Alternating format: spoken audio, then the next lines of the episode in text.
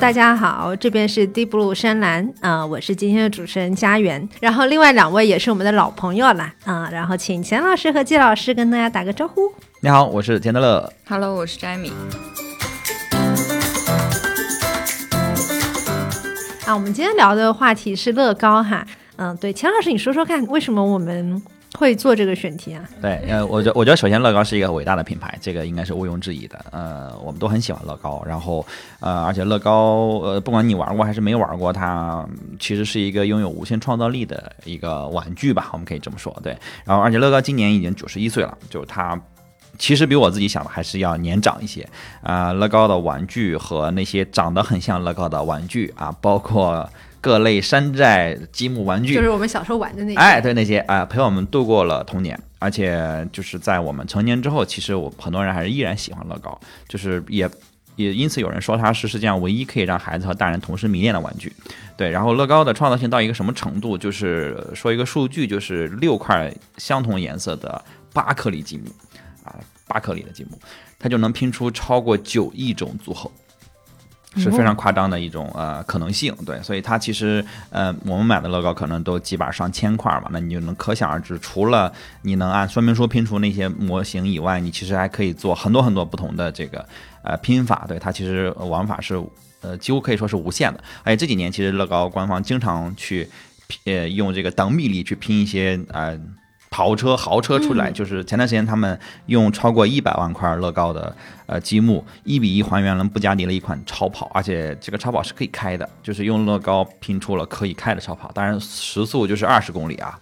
呃，毕竟它开得快了，可能容易散架，你里面还得做人呢。啊，对对对，还得做人，你要考虑它是一颗一颗的积木颗粒的嘛，还是很惊人的。对，然后乐高集团本身也是营收能力、吸金能力也超强，在二二年去年他们的营收。呃，达到了八十八点八六亿美元，就将近一百亿美元的这样的一个营收。你要知道他们是啊很简单的玩具啊，然后他们在全球一百一十一个国家和地区有两万七千多名员工，然后有六座乐高的工厂。对，然后在之前二零一八年的时候，那、乐高在世界五百强企业排名到九十八，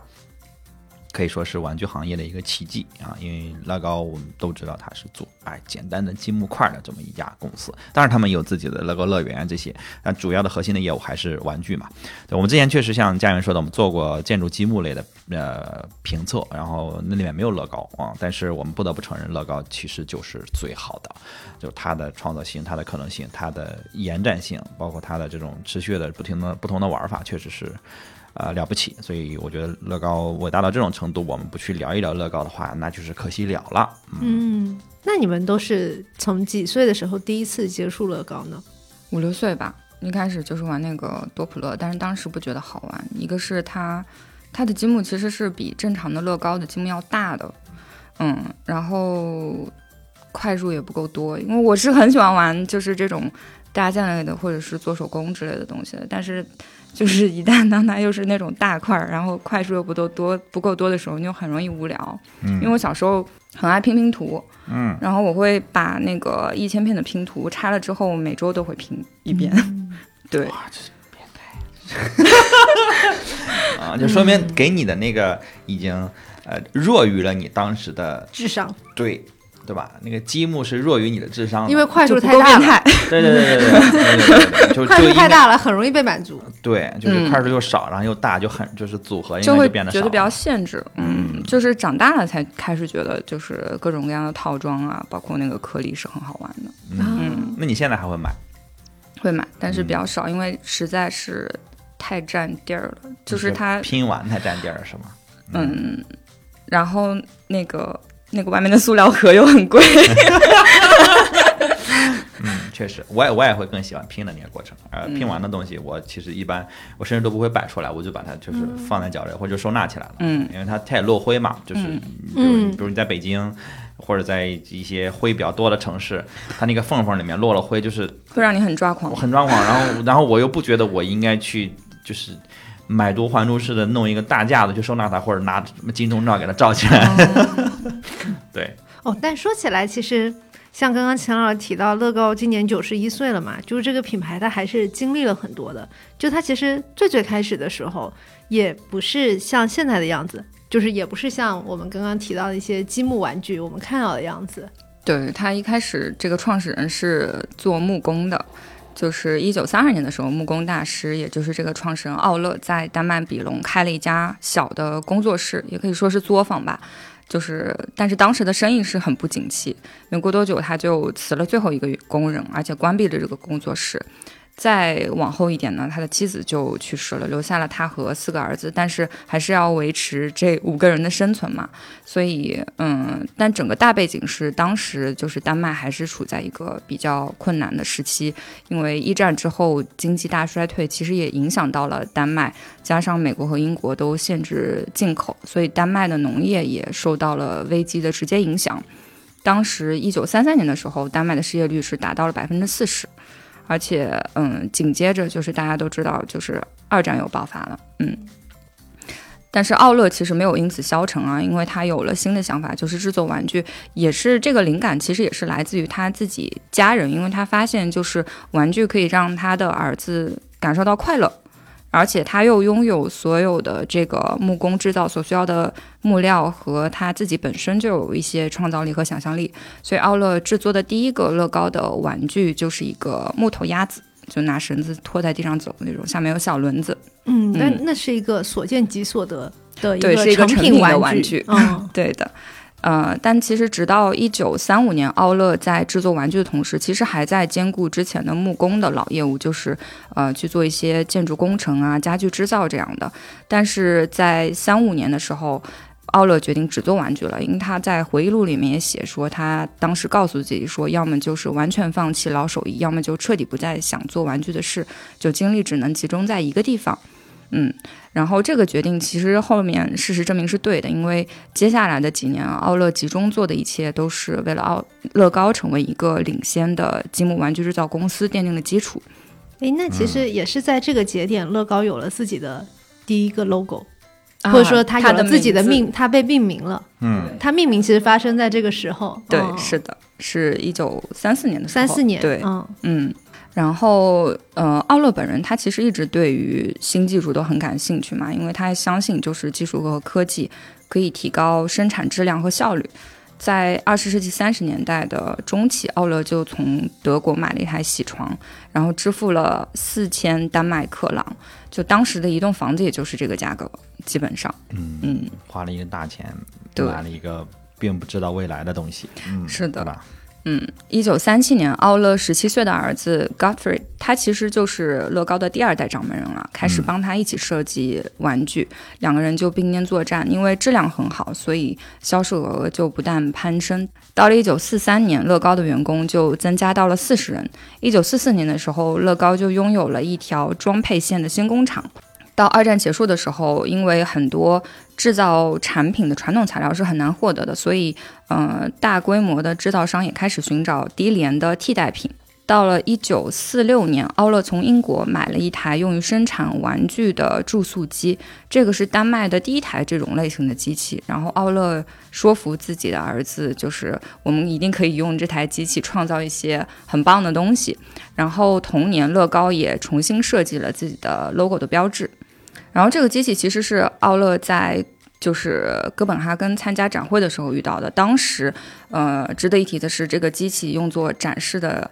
这个成品就是塑料的小砖块。嗯嗯，因为一开始在呃一开始乐高买下这台机器的时候，只是用它制作波浪鼓和泰迪熊，依然是这种 成品玩具。成品玩具，对对。但是他自己本人对于展会上看到的这个塑料小砖块是一直难以忘怀。尽管当时没有太多人看到它的潜力了，但是奥乐依然按照自己的想法重新设计了这个塑料积木，并且投入生产。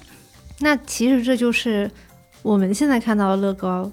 最早的一个一个雏形，对对对，一个雏形发生了一个契机。对，一九四九年，乐高工厂开始生产两百种不同的塑料和木质玩具，其中就包括我们刚刚说到这种呃塑料积木的雏形，它当时叫 Automatic Binding Bricks，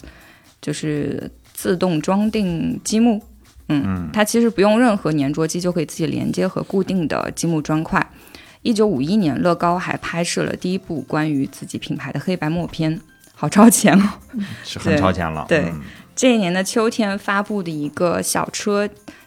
是真正意义上打开了塑料玩具的局面。它是一个就是有两种颜色，一种是红色的，一种是灰色的。然后这个小车的出现，直接让第二年的塑料玩具销量超过了木质玩具。到了一九五三年的时候，Automatic Bunny Bricks 正式更名为 Lego Bricks，就是我们现在知道的乐高积木。乐高的品牌徽标被印在每一块积木上，也是这一年乐高公司还制作了第一个板状的零件，就是我们搭好多套装的这个地基。其实这个期间也很蛮波折的，就是比如说一九五四年的夏天，因为玩具销量下降，然后公司里库存又太多，Godfrey 就觉得说乐高的玩具不仅仅是在圣诞节才有价值，因为之前这些成品玩具其实。主要服务的还是节庆的时间嘛，然后然后 Godfrey 就觉得说自己的玩具其实全年都可以卖，然后他就自己跑全国的销售，而且大获成功。回家的时候正好赶上了奥乐的六十岁生日，然后有一张照片就是他们祖孙三代掌门人，嗯，这个要放在生家族企业，对家族企业，对。初见雏形，嗯，是的。而且乐高就比较早就开始探索出口的可能性了。五三呃，一九五二年到一九五三年的期间，Godfrey 就到北欧国家考察，旅途中他还遇到了在瑞典哥德堡郊外的一个拥有一个玩具工厂的夫妻俩，而且在一九五五年和这家公司签订了瑞典市场的分销协议。瑞典玩具市场和就是挪威是不太一样的，就是它不受进口限制的影响。呃，但乐高在丹麦的总部没有足够的产能，就是来应对说海外的市场需求，所以一九五五年乐高就扩大了与本来就原有的这个挪威乐高公司的业务合作。呃，挪威乐高公司其实是从一九五三年以来一直在挪威生产和销售乐高的产品的，然后它就成了丹麦总部的有力的补充，而且向开始向瑞典出口挪威制造的乐高产品。然后转折点就发生在一九五四年这一年，这一年是呃，我们可能大家都知道叫乐高玩乐系统或者说游戏系统诞生了。就乐高这个词在丹麦也正式注册。然后 Godfrey 去英国出差的回程游轮上遇到了一个大型的购物中心的负责人，就是他们探讨了这个玩具行业的未来。然后这次谈话其实对乐高的未来也影响深远。因为这个负责人他说，我觉得现在的玩具没有那么好了，就是所有的玩具都没有系统，它只是一个成品。然后 Godfrey 在此之后就想尽办法说要让玩具也拥有自己的系统，他觉得玩具需要创意和围绕它构建的一个体系。嗯，但是当时孩子们拿到手的其实都是现成的解决方案。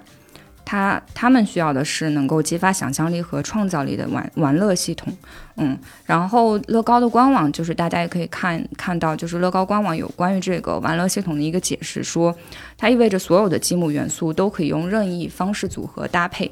意味着多年多年前购买的砖块可以与未来购买的砖块拼接，这赋予这个其实赋予了乐高积木与众不同的价值，也是我们刚刚在开头讲到说，呃，六块这种。八颗粒的积木可以拼出九亿多种可能。到一九五五年，第一个呃乐高玩乐系统的产品就发布了，就是乐高公司将二十七套玩具套装组合在一起，发布了城镇规划系列，叫 Town Plan Number One。这个系列创造了一个相对真实的城市环境模型，而且它不是脱离现实的，就是当时因为汽车已经在欧洲嗯慢慢的普及了，然后儿童在呃出去的出门的过程当中，就是。一定要学会应对，就是现在的这种交通系统，所以其实是一个和生活息息相关的玩具。这这个这感觉非常像模拟人生，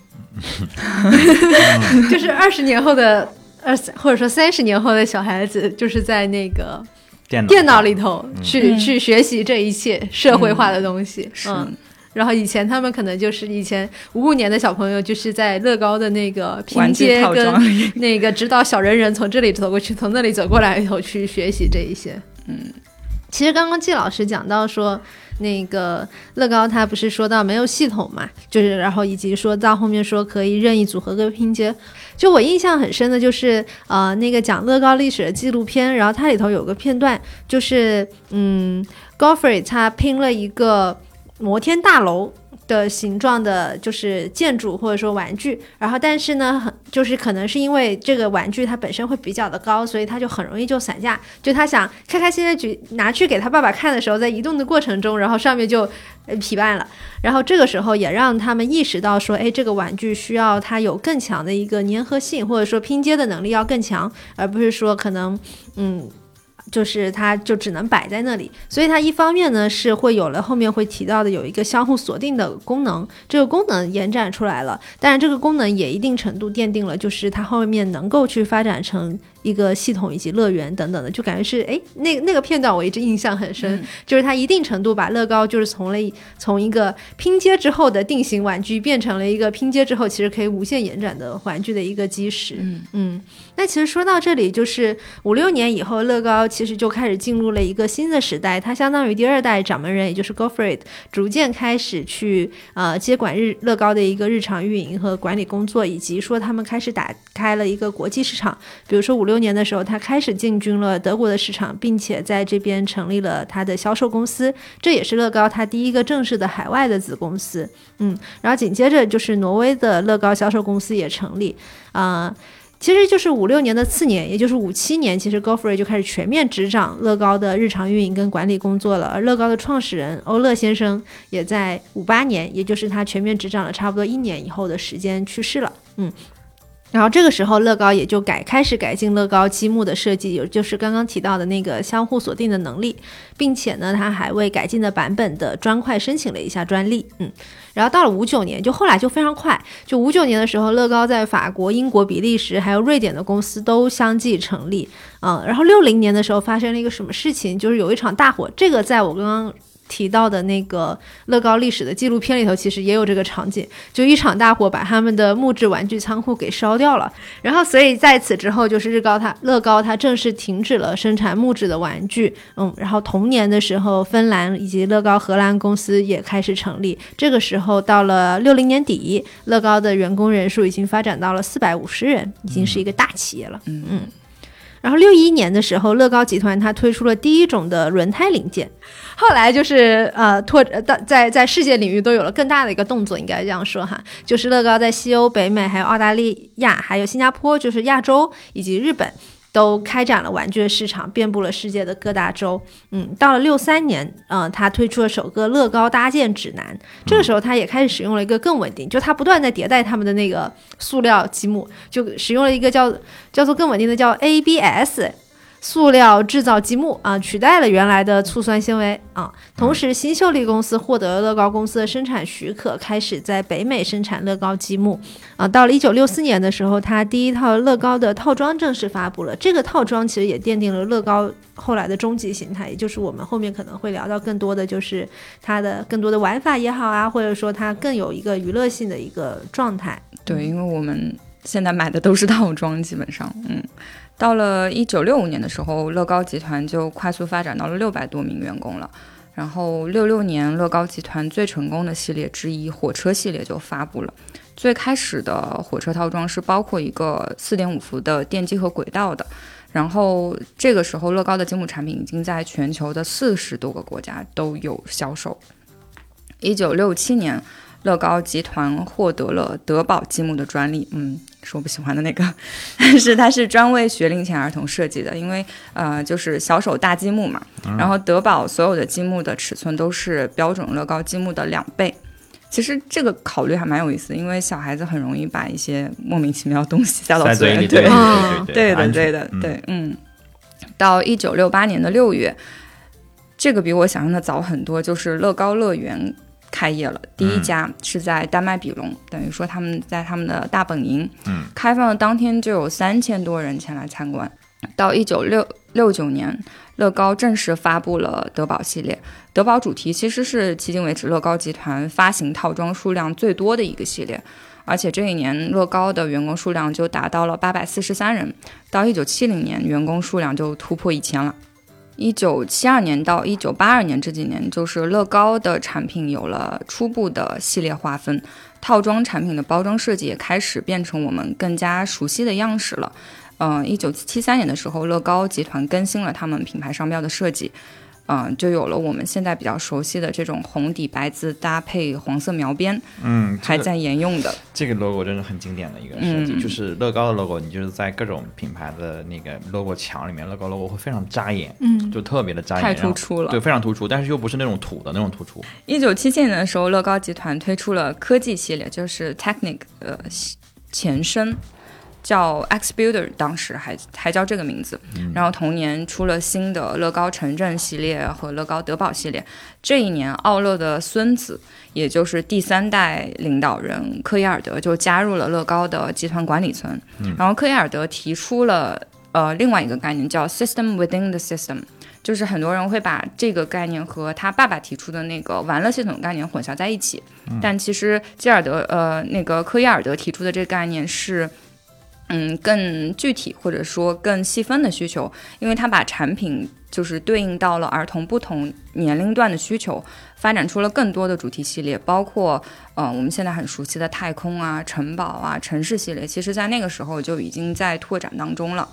而且同一年，乐高的人仔诞生了。嗯嗯，一九七八年的时候，第一款带人仔的套装也推出。一九七九年，Godfrey 就辞去了董事会主席的职务，由他的儿子科伊尔德接任，而且把乐高集团的控制权传承给了家族第三代。嗯，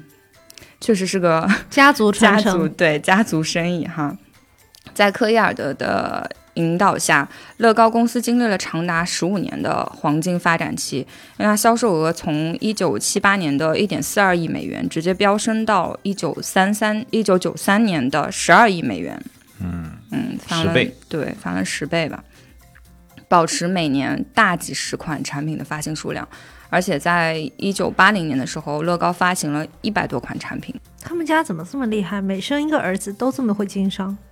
嗯，我们看到一些伟大的家族企业，一般来讲都是前三代都很都很都很屌，都很厉害。刚刚是说了什么？说了一个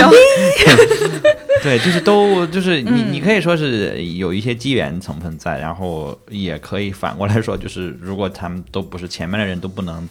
呃，一直往在前人的上面往上发展的话，其实他也很难成为一个伟大的企业，对对对对，之前聊那个 Snow Peak，、嗯，就是到到三代目依然很厉害，虽然有些争议，但是每一次都会在前前人的肩膀上做出一些看上去很呃反叛，但是又会是很正确的决定的那些事情。对，嗯，是。而且在这个期间，到了后期的时候，呃，乐高也开始和一些现代的科技做一些结合。到一九八六年，就是由计算机控制的乐高技术机器人开始进入学校了。嗯，但是到进入九十年代的时候，儿童的游戏发生呃游戏方式其实发生了很大的变化。嗯，就是这个时期，电子玩具开始盛行，传统玩具在孩子们生活中所占的比例就越来越小了，而且乐高的市场前景就变得没有那么乐观。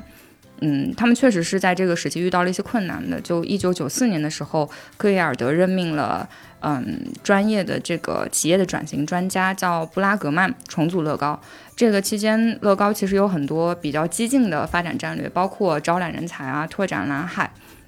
而且呃还积极的参与和游戏、动画类玩具的设计。还扩大了它的周边产业的规模，比如试图效仿迪士尼的模式，在几年之内迅速在全球建立了很很多就是这种大型的乐高主题公园，呃，而且这个期间乐高的新玩具产量达到了之前的三倍，平均每年推出五个新的产品系列。但是这个就导致说这些主题和乐高现有的产品线融合度不是很高了，然后就造成了自家产品之间的相互竞争，是内耗了，然后进一步影响了业绩。就客观客观来说，布拉格曼的战略其实没有什么大错，只是说当时乐高面临的是一个生死存亡的问题，而他所采取的这个战略都是比较长期的战略。嗯，对。然后到一九九六年的三月二十二日，乐高的官方网站就正式上线了，而且到一九很先锋啊，很先锋。嗯，九八年，乐高集团和麻省理工实验室，就是 MIT Media Lab 合作开发了乐高机器人，就是叫乐高 Mindstorms，集合了可编程的主机、电动马达、传感器，还有呃乐高的 Technic 的编程玩具。嗯，开始跨界了。先锋，嗯，对，而且这里有个小插曲是说，这个呃机器人当时建出来之后遭到了黑客的袭击，然后乐高内部有讨论说，到底要不要就是正面的去回应这次啊、就是黑客的攻击。嗯然后后来呃，当时乐高的掌门人就说，嗯。如果有就是黑客来攻击他，证明说我们这款玩具确实是成功了。嗯，嗯，看看，就创始人啊，就是团队的核心成员、高层一定要有这样的心智啊，就是，嗯，管你呢，一九九九年到二零零二年，其实乐高凭一大波就是文化 IP 相关的主题，获得了一些小小的成绩。就是那个时候，《星球大战》《哈利波特》这些系列套装就出现了。一九九九年的时候，还被英国玩具零售商协会评为 Toy of the Century，就是世纪玩具。嗯，很高的评价了。二零零零年，捷克的乐高工厂就正式启用了。到二零零二年，全球第一家乐高品牌零售店在德国科隆开幕营业，也是这一年，乐高集团的 slogan 由原来的 Just Imagine 变成了 Play On。我觉得这个和他们就是这个积木发展的概念还挺像的。嗯，嗯。对，其实我们刚刚没说，他最开始的时候，就是他给自己乐高取名，嗯。他其实这里头也有一个小故事，就是当时，嗯，三。其实最开始乐高 L E G O 嘛，这其实是一个丹麦语的一个缩写，它嗯。如果翻译成英语其实是 play well，然后但也很偶然的就是说这个词在拉丁语里头是 I put together，嗯。就就可能他最开始确实也不是，就是他在画这个 logo 的时候，乐高确实不是一个 I put together 的的玩具形态，但后来这个品牌就渐渐长成了这个样子，对。就是它的品牌基因里头既融合了 play well，也也融合了 I put together，是这还挺妙的。这、嗯。呃这也是运气好，我觉得啊、运气好也很重要，嗯，嗯。巧了，嗯，对，而且乐高进入中国市场其实也挺早的，就是，嗯、它其实第一间零售店开的比我想象的要晚，但是它其实九十年代就已经进入中国市场，上世纪九十年代哈，九三年的时候，就是丹麦有一个宝龙洋行就在中国负责乐高的分销，当时是在北京燕莎百货有一个二十平方米的店中店，算是比较大的柜台了吧，二十平米，哇，燕莎真的是老钱，先锋哈。嗯，老钱百货。嗯但是当时其实，呃，就国内的这个乐高要征收比较昂贵的进口关税，加上当时其实没有统一零售价的概念，就是商场里的售价会随着商品的档次和大家需求去变化，所以就是我们中国大陆的 人能买到乐高，就是定价是远远高于建议零售价的。我包，我觉得我感觉小时候也是，大部分是亲戚从外面带回来。嗯，所以就不知道，就是中国大陆也有乐高可以买得到。嗯，那就是在北京燕莎嘛，对对？吧？而且太贵了，就是就是那个价格确实不是呃普普通的工薪阶层能消费得起的，在国内那个定价，对，因为它的定价就是几百块，但是当时的平均收入可能也就也就是几百块钱几百块钱。嗯对，九三年还没有几百块钱，九三年应该几百块钱得是高薪了，。对，月没有几嗯几十块钱，对，九三年的的月薪的话，得嗯是高薪了，嗯，嗯那是一年的工资，对对，买一个乐高，对对对对，嗯，但到了九十年代末的时候，乐高已经在中国的一二线城市高端市场都完成布局了，基本就是所有的产品系列在中国大陆都可以买得到。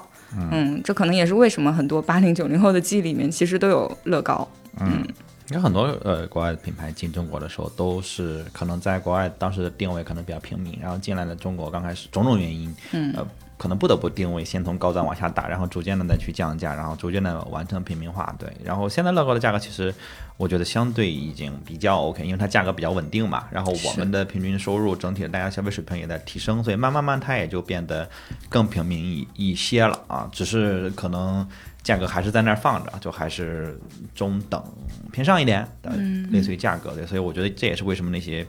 那些山寨乐高的品牌能有存活的空间的那个那个原因吧，就是还是有更便宜的存在。当然那些东西做的就是，呃，不能说是粗制滥造，就基本上都是垃圾，就是那些那些山寨的东西。对我我是肯定看不上。但无论如何也是我们童年的回忆。啊，对对对对对对，童我们也是玩过垃圾的。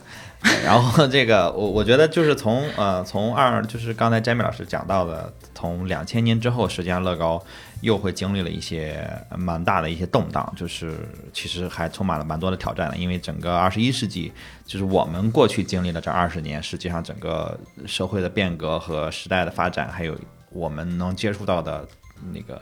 呃，分散我们精力的东西是越来越多的，就是我们的精力也被越来越多的东西分散，尤其是线上，呃和移动互联网的这些发展。然后，所以从两千零呃三年开始，然后乐高就会进入一个比较暗黑的一个时间段。对，零三年的时候，呃，乐高宣布，呃，出现了一个创纪录的亏损。对，零四年，啊，他们换了一个新的 CEO。对，这个人也是乐高历史上第一位非家族的首席执行官，就是你可以理解为，就这个时候他们就不再是一个所谓家族企业了，就是外人开始来哎执掌了，执掌就变成掌门了。对，呃，上任之后，这个新的 CEO 他呃呃先大刀阔斧了做了一些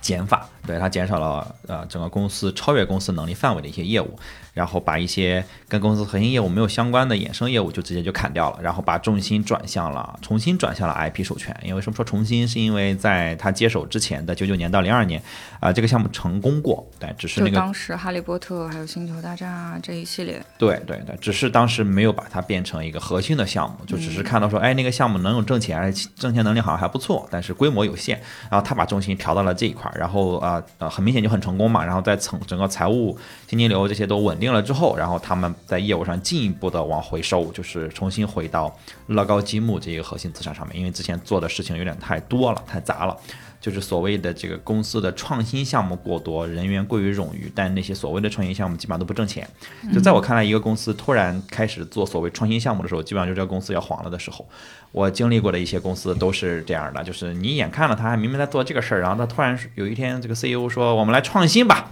我们来破圈吧，哎，我们来破圈吧，然后大家来一起想我们怎么创新，完蛋了，就是因为你这个公司能走到这一步，往往是因为你有很核心的资产，但很多时候就是大家会由于种种原因会茫然，会忘记自己最开始起步的时候是因为什么，就忘记了，然后就开始做一件浮躁的事情。对我我我反正看到的大部分开始做创新的公司，最后都没有活下来，就是基本上就。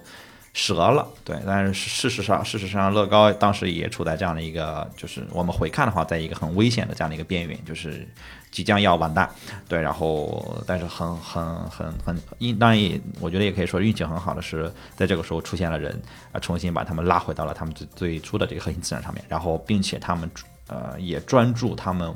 呃，唯一的核心客户群就是儿童。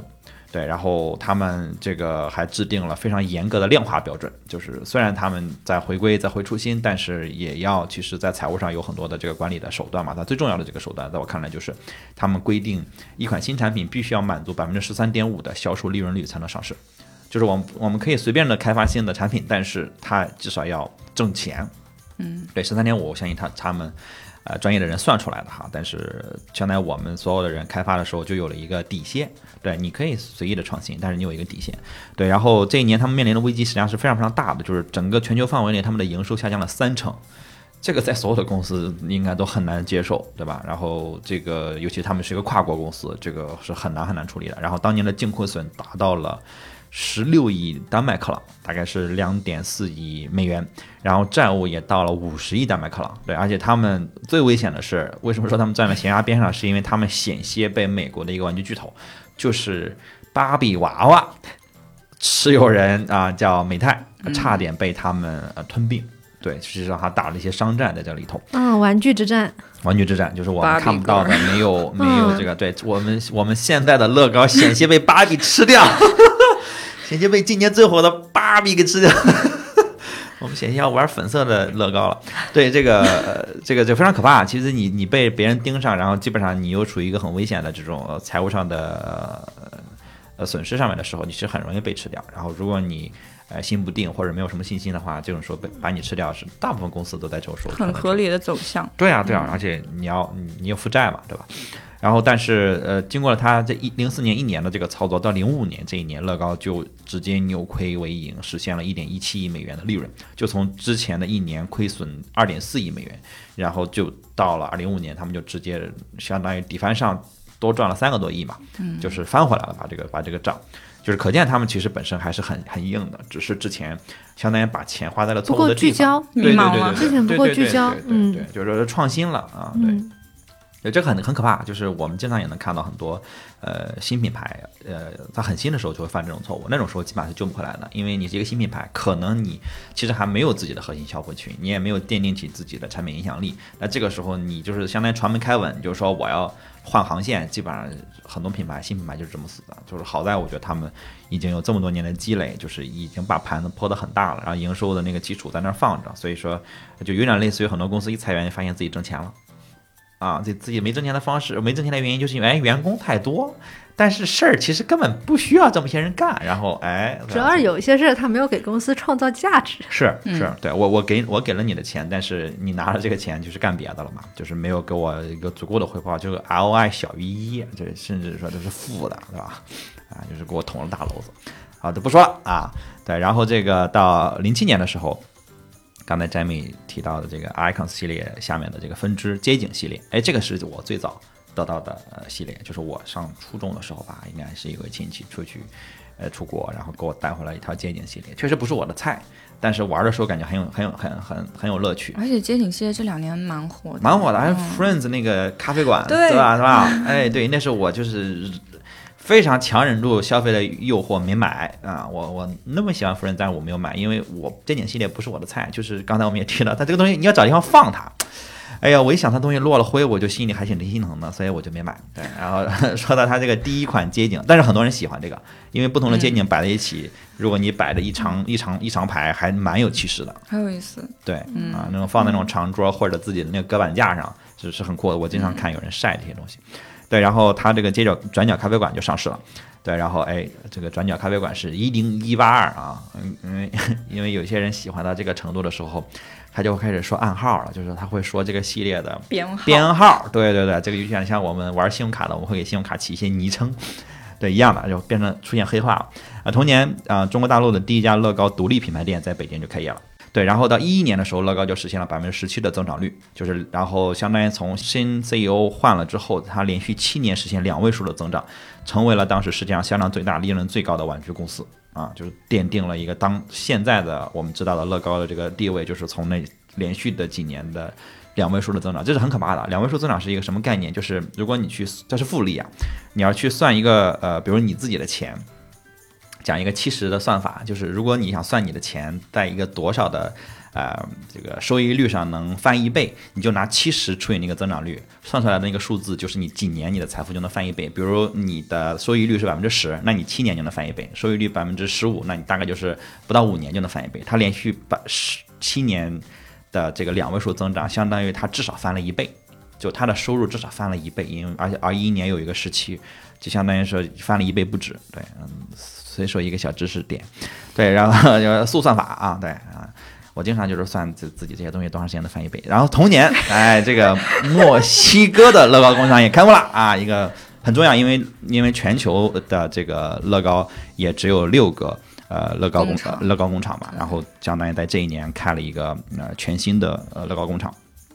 对，因为说这个工厂它可不是一个小作坊，它是一个要供应一个大片区。嗯，而且墨西哥的蒙特雷确实是最主要的工业城市。啊，对对，它应该就是这个工厂，可能就比如说供应美洲或者北美整个的，它它会降低大量的物流的成本吧，对，然后它的这个可能生产，呃，工人的整体的工资收入这些什么的成本也会低一些，对。然后到一二年，乐高就定下了一个目标啊，这个目标待会儿会考到啊，敲黑板。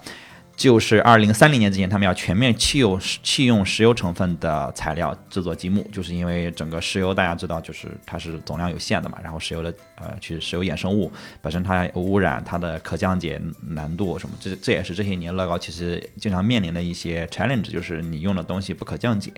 对吧？然后然后尤其是危危害危害环境，这些年在尤其在西方讨论是蛮蛮高的，对。然后刚才家园提到这个 ABS，因为我学化学的嘛。就是这个 ABS 塑料，呃，你刚才就是嗯这个这个提到的时候，我本来想插嘴，就是它确实是我们这些年里面在比如电子啊、电器啊或者家用啊、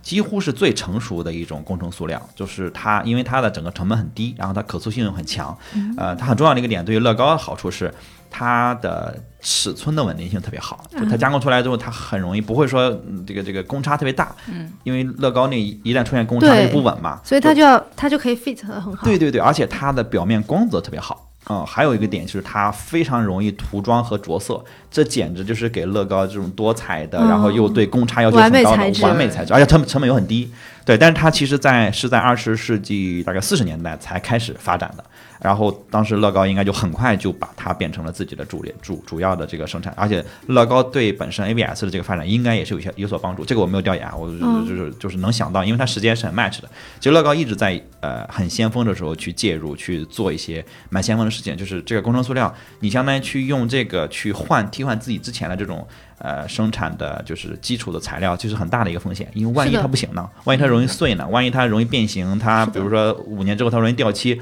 我这种风险是很高的，而它是一个新材料嘛，所以呃，就包括刚才我们说它做网站也好，或者做拍拍黑白默片，就它一直在呃，看上去它在好像是在一直在做很简单的东西，但是他其实一直在用比较新的技术再去更新自己。我觉得整体上从商业的角度来讲，也是为了降低成本。去提升自己的产品的质量，去获得更多的用户嘛，就是它它也是很符合商业的，而不是那种，呃嗯为了创新而创新的那种东西。对，然后呃一四年的时候啊，哎、我最喜欢的乐高的套装 Ideas 系列有了自己独立的 logo 啊，就是那些比较容易能动的那些东西，就是比较科技感的，然后比较多组合的，灵活的组件，对对对对对，然后包括那些什么发动机什么出现。然后这一年还有一个比较重要的事情，就是乐高大电影在全球上映，就他们又重新回到了这影视行业，时隔几十年，几十年之后，哎，现在有钱了，可以圆梦了。时隔六十年重新。始终有一个拍电影的梦，比就是其实过去的这十年差不多是这种，比如说动画片或者就是 IP 改编动物的电影蛮火的这十年，对吧？就是马里奥呃对马里奥什么的，是的是的但你看马里奥是是今年还是去年吧？今年还是去年？今年对这乐高已经是十年前的事情了，就他在这个事情上还是蛮先锋的就是比较早出来干这个事儿。因为你也不知道有多少人会买单，反正我就没买单，就是 我就我就还好，我就还好。但是这个马里奥我会去看，但是乐高的我其实就没有去看，但是他还是会愿意去做这种尝试。对，然后他当时还推出了他们的这个新的这个套装和电脑游戏的这个系统，叫 Fusion，对吧？嗯，然后嗯，有一个我们有一位在旁边写了一个注释说，呃，不过乐高霍比特人系列停产了，就是看来有人是在这个大纲里面 非常的非常的遗憾。对，夹带私货，我看到了一个评论。那毕竟那位朋友五六岁就开始玩乐高那是没有没有乐高的情感已经 对、嗯自己还是小霍比特的时候就已经在玩乐高。总之，然后这个一六年，然后又一个这个乐高工厂，就是乐高的嘉兴工厂正式启用。对，你看这这短短几年就两个新的工厂出现，嗯，对，一共才六个呀，短短的几年一下开了俩。然后呃，今年五月，乐高第一家乐高品牌旗舰店在上海迪士尼小镇就开业了。哦，今年是迪士尼一百周年哦，嗯，叮叮叮当。然后二零一七年，然后中国大陆的第一家乐高授权专卖店在呃上海开业，就相当于它要开始在中国更快的去做扩张了，然后让中国大陆市场和乐高的全球市场就是相当于是全面的呃接轨。对，然后同一天，全球乐高店的单日销售量的记录被打破。嗯，就是哇，可见这个上海这家店开的也是是时候，然后消费能力也是真强。对，然后两个月之后，北京的乐高授权专卖店就开业了，然后这一天再次打破乐高全球乐高店单日销售记录，就是我们消费能力就是强啊，就是那那大排队。然后一七年，哎，乐高的 CEO 又换了，而且是换了又换。十月一日确定了新任的啊、CEO。这一年，乐高蝙蝠侠大电影和乐高幻影忍者大电影相继上映，然后乐高还推出了蝙蝠侠大电影人仔抽抽乐。对，然后幻影忍者大电影啊、呃人仔抽抽乐和这个抽抽乐人仔系列的第十七季啊，抽抽乐也是很重要的一个系列，对不对？嗯也是很多人为此着迷和疯狂的购入的一个系列，而且在二级市场上这个价格也是，嗯，对。然后这一年乐高还推出了一个手机社交应用，一个一个 App，叫乐高生活，是一个专门为十三岁以下的儿童打造的叫安全社交媒体。哎，有点意思啊，有点意思。一七年，一七年那是那还是每个公司都要做一百个 APP 的时 时代。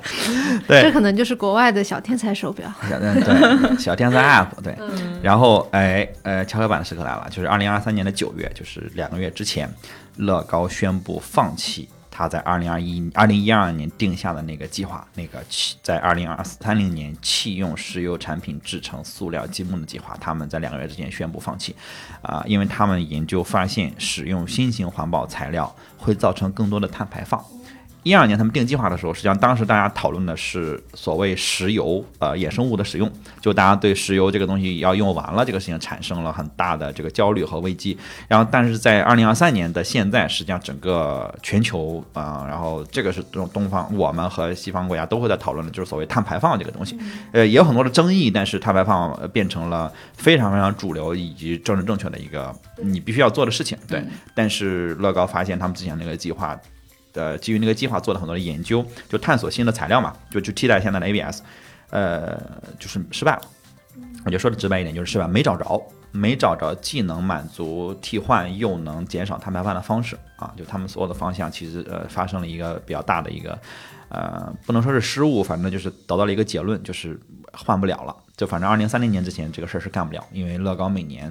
哇，它几十亿、上百亿块这个积木，它想去替换，其实它整个所有的工厂全都要去，应该说要大改啊，成本应该是和时间周期都还蛮长的。就是如果现在你没有确定，都没有确定，都没有办法进入实验阶段的话，基本上是不可能在二零三零年完成了。对，但是他们因为这个呃宣布了这个事情，其实他们又呃短时间之内又面临了更多的。啊，反正争议吧，就是其实讨论还蛮多的。你稍微一搜的话，会发现乐高其实现在面对很多的压力，因为在丹麦、呃北欧对碳排放、呃对这种环保的话议题是讨论非常非常多的。呃，你不只是说你会面临一些所谓社会性的争议，你还会面临重税，就是你因为你的这个企业的碳排放种种的原因，它会对你的税收产生蛮大的影响，而乐高会。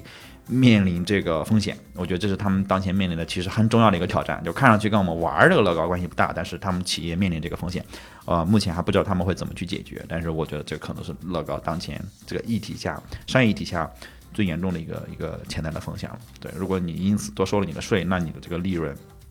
和你的扩张和你整个的运营可能会受到很大的一个打击。对，对，因为本身利润率能有多少呢？一下我给你我给你的税率一涨，你相当于是纯粹的扣的是你的利润了。对，所以这个是一个风险点啊，我我我相信乐高肯定能解决这个问题，但是，呃，因为它要去替换自己的这个呃生产原材料，核心的对，这这就绝对是最核心的东西，因为它涉及到啊你的材质的颜色啊、安全性啊、连接性啊这些，就是你的根儿嘛。就你你想想，你换了一个材料，万一它变得脆了，哇，容易断，或者一年之后它降解了，自己就塌了，我摆那个东西。呃，绝对是灾难性的，所以就是既需要谨慎又得快。嗯，这看起来就是乐高下一步也要开始进入 ESG 的这个这个领域了哈，就是开始进行一些 ESG 方面的拓展。但其实就是乐高历史，我是发现我们聊了很长，就是我们好像很少很久没有对一个品牌的历史聊到这么长一个时间。是的，我们也能看到它从最开始的一个成品玩具。到一个积木型的形态，以及说到后面越来越丰富、有延展性的一个状态，它确实在很多的一个节点上做出了一些比较重要的选择，并且从今天去往回看的话，是一个正确的选择。嗯，就是，所以这也是我我是发现，就是其实，在我们聊的过程中，我们也经常提到一个词，就是伟大嘛，就是为什么，就是我们会用伟大这个词去形容乐高，其实这是一个非常。宏大的命题话题，但和他们以及很高的一个评价还反差蛮大的。嗯，对，就是它其实是个，呃，虽然说大人有爱，就是像我在座的二位大人也很爱玩乐高，但是呢，它它毕竟是一个儿童产品嘛，就是但我们却给它一个很高的评价。其实这个这个你们是怎么看呢？我首先觉得就是它在儿童和大人之间的界限其实没有那么清晰。我甚至觉得就是说，呃，其实。作为一个成年人，你回想起来，很多乐趣是你小时候追求的那种非常单纯的东西。我觉得乐高刚好能提供这一点。然后还有就是它，它确实是可以创造无限的可能的，而且它在自己的品牌的理念理念里面也很早就传递了这一点。就是呃，我在做调研的时候有个插曲，就是看到在创造玩乐系统的时候，就是他们第一次提出 system 这个概念的时候。Godfrey 就把这个开发玩乐系统的想法归纳成了六点，就是尽而且要尽可能的完整的传递给零售商，确保他们能够从一开始就理解乐高玩乐系统的真正意义。然后这里面就提到了说，玩具不能限制想象力的自由表达，价格要合理，而且要简单耐用，又能提供无限的多样性，而且必须适合所有年龄段的男女儿童。在表现形式上必须经典及玩具中的经典，无需更新。嗯，然后而且就是要易于销售，这个是很实际的考虑了。这种销售策略其实，在二十世纪五十年代是不多见的，甚至很少有品牌能把自己的呃核心的能力或者说自己的销售理念归纳成这么具体的几个几个部分。而且在乐高的，就是它的品牌框架里面，第一条就有有一个。算是信仰还是什么的，然后他写的是 “Children are our role models”，就是它不是一个简单的销售对象或者说要服务的对象，而是他把儿童作为一种呃楷模，很平等的去看待，对，很平等，向儿童致敬，其实也有一点那种感觉，是的，嗯，而且我觉得他对多样性的包容其实是很多玩具。很难达到你的一个高度吧。就是乐高虽然也推出过家具家具系列和娃娃屋系列，就是看起来性别倾向蛮蛮蛮明确的主题，但是它在一九七四年的产品说明里面，这个是有一个网友在 Reddit 上分享的，就是有一个产品说明里面就是致家长，嗯，他说，嗯，The urge to create is equally strong in all children, boys and girls. It's imagination that counts, not skill. You build whatever comes into your head, the, ha- the way you want it a bed or a truck, a dollhouse or a spaceship. A lot of boys like dollhouses. They are more human than spaceships. A lot of girls prefer spaceships. They are more exciting than dollhouses. The most important thing is to put the right material in their hands and let them create whatever appeals to them. 呃，就大意是说， 创造力是对于所有儿童是同样重要的，无论他是男孩还是女孩。然后最重要的核心其实是想象力，而不是你的拼搭技巧。你可以用你手中的玩具去创造一切你脑海中的东西。它可以是一个床，也可以是一个卡车，也可以是一个娃娃屋，或者是一个宇宙飞船。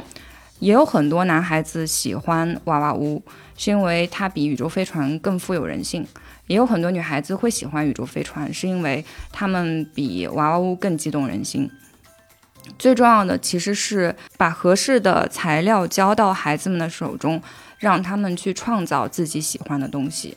嗯，因为其实我们在那个橙色软件上也会看到很多国产积木品牌的店铺，性别就是我理解性别其实是一个很容易做或者说是很省事的分类。就是它很合理，嗯，但是啊，而且有的有的店铺点进去就是很直观的能看到，就是男孩儿、女孩儿，男孩儿积木就是我们刚刚说的宇宙飞船啊、火车这些的，女孩儿是花和一些粉色的和公主相关的东西吧，嗯嗯，然后但是乐高其实它的在这个淘宝的店铺也有过家家，但过家家点进去是有起重机的，是有宇宙飞船的，嗯。嗯。就是它很模糊了，模糊了，就是我们这种固有观念里面关于性别的一个偏见。嗯，我觉得当然就是可能国产积木或者说其他类似的乐高积木在技术上或者说它的精细程度上是有区别的，但是我觉得乐高在这点就是对于这种多样化的认知，对于人个性的尊重，是很多品牌我觉得可能是永远没有办法跨越的差距吧。就是从这里头，其实很大程度能感受到他的自我的一个品牌品牌表达，或者说品牌的一个价值观。对，就是像刚刚 Jamie 老师也提到嘛，就是可能在橙色软件上购物的时候会以性别作为分类，其实这是一个很消费者导向的一个方式嘛。很，直观，对。对，很直观，就无非可能很多家长做决策的时候都会想，哎，那我给我女儿买东西或者给我儿子买东西的话，我就直接去找对应的东西就好了。但乐高可能就告诉你没有这样的分类，嗯。就是男孩女孩其实都一样，都一样，或者说他们都有适合，就只只是说适不适合这个孩子，而不是说适不适合这个性别。那其实我觉得这个东西它本身其实背后藏的就是它品牌的一个自我的认同，跟它品牌到底是想要去嗯有什么样的一个坚持吧。那我觉得这个其实是是一个比较难得的事情，是嗯，就是因为其实它没有太过的去在这一点上迎合销售市场。嗯嗯，对，因为它创造了一个可以，呃，无限拓展，就是没有限制的一个玩乐的游戏的世界。然后他对走进世这个世界的人不做太多的预设，对，嗯，是，其实就是我之前你们聊到说乐高它无限延展什么的，我就是一直在想到有个概念，就是也是可能五六年前挺流行的一本书，就是那个有限游戏和无限游戏，就是它的定义是什么呢？就是它对于有限游戏的那本书里对于有限游戏的定义就是，呃，有限游戏的玩者的目标是让游戏结束，因为有限游戏它有一个明确的呃规则或者答案或者一个竞技的目标，它是为了。呃，去赢得这个结果，或者是实现这个结果，然后游戏就结束。那无限游戏呢？它其实玩游戏的目的是为了让游戏继续，就是它其实这个游戏里头，它未必有很明确的规则，它是你在不断的玩中去不断的拓展这个游戏的边界。那我就觉得说，哎，乐高其实就会可能比较像无限游戏那个后者，所以你在其中会有很多玩乐的乐趣，你可以自己去探索跟找到，就是就像。你说的未必说男孩子就不可以喜欢娃娃屋，女孩子未必就不可以去向往宇宙，然后这些其实都是孩子在玩的过程中他去自我探索跟找到的东西。对你刚才在说，呃，就是那个他们讲他们的这个品牌理念，说呃，他们把合适的材料放在孩子的手中，然后让他们自己就可以去创作他们自己想要的东西的时候，让我想到就是之前乔布斯有一段讲苹果，他的理念是他相信有激情的、有热情的，嗯，会是真正的让世界变好的那群人，然后。他们只是就苹果只是去做对他们来讲更趁手的工具，只是给他们一个工具。至于你想怎么用这些工具把世界改进改造成怎么样的更好，这是属于拿到这个工具的人。大家可能拿到的是同样的一个工具，但是你总有不一样的用法。然后，所以我会不会我会去我会去更专心的去打造这些工具，而不会去关心呃这些呃这些就特别特别细的那些东西，因为那些东西交给你们来自己来创作。我只是去一个做工具的人。其实乐高也是这样嘛，我只是去做了很基本的这个 basic 的这种。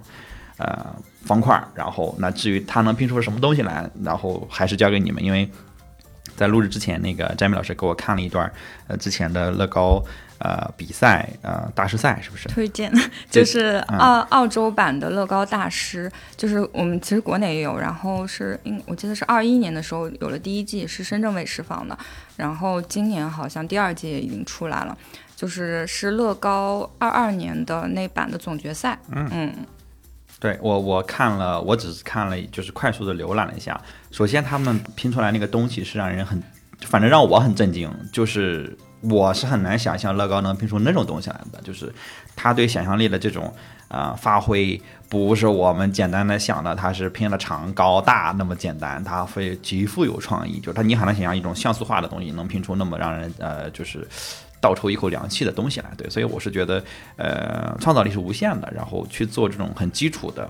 啊、材料或者呃东西的这样的品牌，实际上是很伟大的，因为你太容易走偏了，你太容易把自己变得复杂了，你太容易去做一些呃讨好市场或者说所谓追追求这个市场的追寻这个市场的轨迹的这样的事情，那那那些事情是最容易想到的，也是最好做的，但是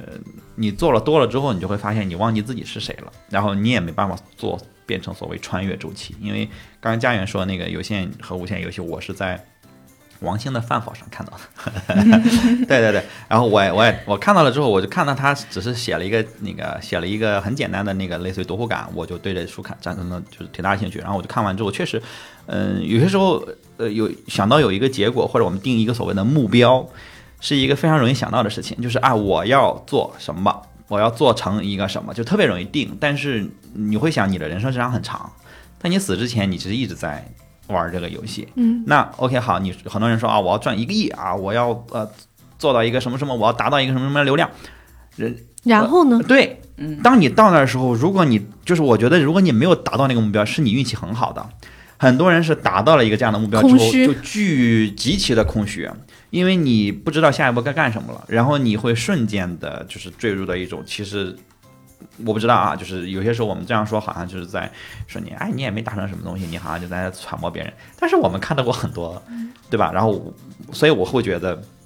你怎么让这个事情继续下去？你长时间在做一个什么事情，比你定一个所谓的目标，我觉得要关键的多。然后，尤其是你还没有达成过什么目标的时候，去去想这个问题，因为你一旦达成了一个你自己定的很难的目标的时候，真的真的并不是一件全方面的好事。对，然后我我自己觉得乐高是一个伟大的品牌，是因为呃，因为我我经常会跟自己。说让我自己往内看嘛，然后我我自己会觉得成年人最容易丢的两个东西，就是我孩子的时我们是孩子的时候都有，但成年人最容易丢的两个东西就是好奇心和包容。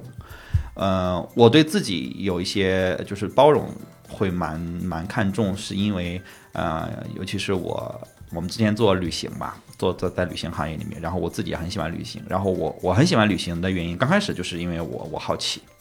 呃，我好奇这个世界是什么样子，我想看看这个世界是什么样子的。然后，但是你终究是要回到生活，回到工作里面去。然后你面对同一个事情，事情越多的时候，你会越执着，越执拗。然后你会呃把自己越过越小。然后这个时候，我在呃在这种状态里面，我依然还会去旅行，只是可能频率会降低。但是我旅行，我每次尤其那种长途的旅行的时候回来之后，我都会发现我短时间之内的包容性会变得特别特别的强。那些原来我认为我很快会给出一个结论说垃圾啊真好，或者说啊这样不行那样行啊那个人就很差，那那群人就很差，那样的观念很差，那样的观，呃我这种东西都没有了，我就会变得特别特别的包容。但是它只能持续很短的一段时间，很短的一段时间，就是可能比如刚旅行回来一个月两个月可能有，然后接下来我就会慢慢又。变得收缩了，又变得就是坚守自己的所谓的阵地，把画了一个圈圈，把自己框在里面，然后觉得自己啊不一样了不起，就是呃经常会看不起各种东西。嗯，旅行能让我得到这样的，然后乐高也能给我。啊，因为本身乐高，我觉得它同时实现了这两个点，就是首先你那个创造那些，就是去搭建这个乐高的这个过程的过程中，嗯，你会发现有很多东西会超出你的想象，我觉得这个就是对你好奇心的一种撩拨。就是你会想，就是啊，最后我搭了一个火箭，搭了一个车，搭了一个娃娃屋，但那些娃娃屋、那些车、那些东西，它本身它里面是它是这一层层搭出来的，它有内在，外面只是贴上了一层皮肤，对，但它内在是怎么样的，你其实很难想象啊。包括尤其那种很复杂的呢，我我比较喜欢那个 idea 系列，它因为结构很复杂，然后又要动，然后动作又很大，其实它需要很多呃工程力学也好，甚至建筑学的知识在里面，要不然它会塌的。要不然它就连不上，或者它就是它很精巧，而且它都是用很基础的东西，所以它能满足我的好奇心。同时，在我这个过程中，让我觉得就是什么东西都能塑造出伟大的作品来，就是类似于给我一些这样的冲击，所以会让我变得就是更包容。这个是我确实蛮追求的，因为我觉得，呃，就是成年人可能一个陷阱，就是如好奇和包容，如果你不追求，你长时间不提醒自己要保持这种东西的话。你真的就会丢了，丢到你完完全就是没有了，然后你就会变成那种我们身边都会看到的，所以我们会经常说，哎呀，这个人好油腻，或者某一个呃这个电视剧上的人，或者某一个明星，或者某一个这个这个身边的你的领导，嗯，你你爸爸的朋友，好为人师的长辈，对对对，那些教年轻人做事的人，你就会觉得他油腻。我觉得，呃，有些时候其实可能就是因为他，对吧？也经常这种人他会一个特质就是他觉得什么东西不就是。他会用这样说话，然后他会觉得啊，这个这个世界不就是？然后，哎，这个战争打起来不就是？他就会觉得什么东西都看透了，然后他也不会再包容，他会觉得所有跟自己不一样的东西都是不对的。他会试图教你，把你变成他那个样子。他甚至会就是教你说啊，我在三十岁的时候做了什么，我在四十岁做什么，嗯。他会，他会，他希望你跟他一样做。其实我们会觉得他油腻嘛？我觉得其实就是因为很可惜，就是他们丢掉了，完全丢掉了好奇和包容，就是丢的，就是都找不着边儿，就丢到已经很远很远，已经远到变成了一个点。对，就是这个是我觉得乐高在我这儿是一个很伟大。就我倒是因为他们呃品牌做了很多事情，呃我们虽然也在创业，呃做了很伟大，但是我觉得那些东西有很多是机缘巧合，有很多是运气好。啊，我依然是这么看的啊。我做了很多正确的事情，很很难，但是我觉得那也不是乐高在我心里伟大的原因，就是确实是像家园似的，他们一直在坚持做这种很看上去很简单的事情，然后在很多诱惑到来的时候却没有选择去做。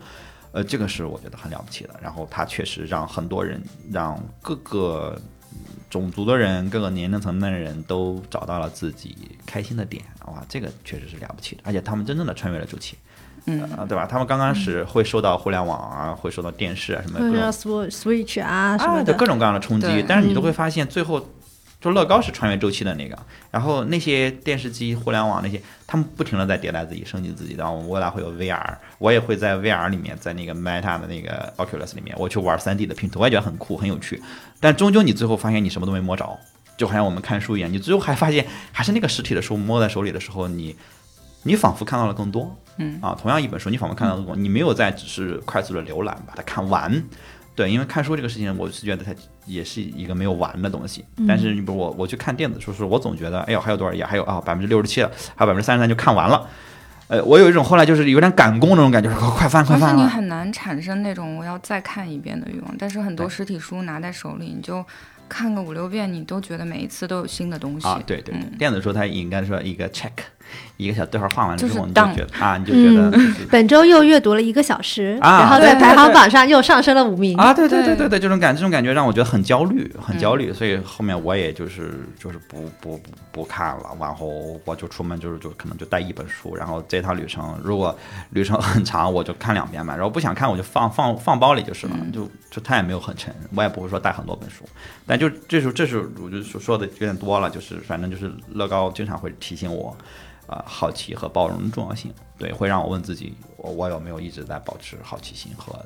就是我有没有变得狭隘？就是这个东西，我觉得需要一些提醒。乐高是很好的，给我的一个这个提醒。对嗯，因为我觉得其实像我们刚刚也花了很多时间去聊它的历史，就是其实，在乐高它全程下来，它做的事情既复杂又简单。哎，它它就是在迭代玩具这一件事情，嗯然后而且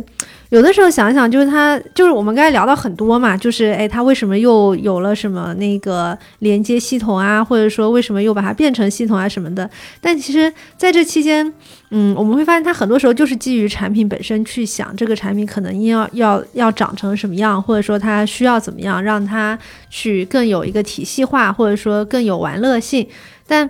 并没有太多的，好像说因为当时有什么事情很红，所以乐高去也开发了什么东西，就嗯不太看到这样的痕迹。对，就感觉乐高他一直在自己这条线上，反正感觉他们也像是一个玩游戏的小孩子一样，就是一一路呃顺着小孩子怎么样玩会开心，然后顺顺利利就就玩到了现在，嗯嗯、那种感觉。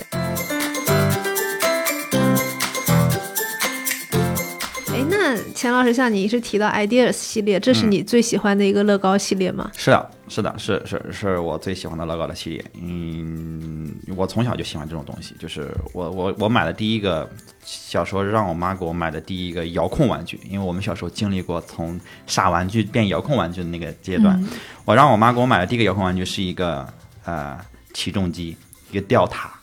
然后我妈当时说完了，人家都要跑车，你竟然要吊塔。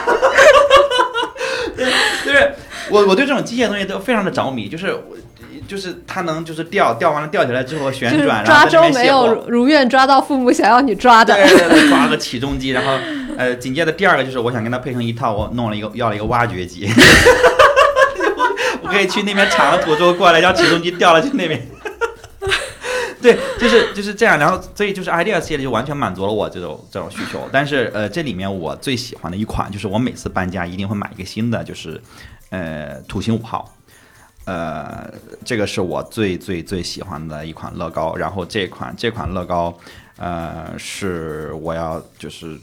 可能很多人都知道哈，玩乐高的肯定都知道，因为它呃很知名的一个点，是因为它拼完了之后，它虽然这个盒子片数可能都差不多多、呃、idea 系列，但它拼完了之后成品有一米多高。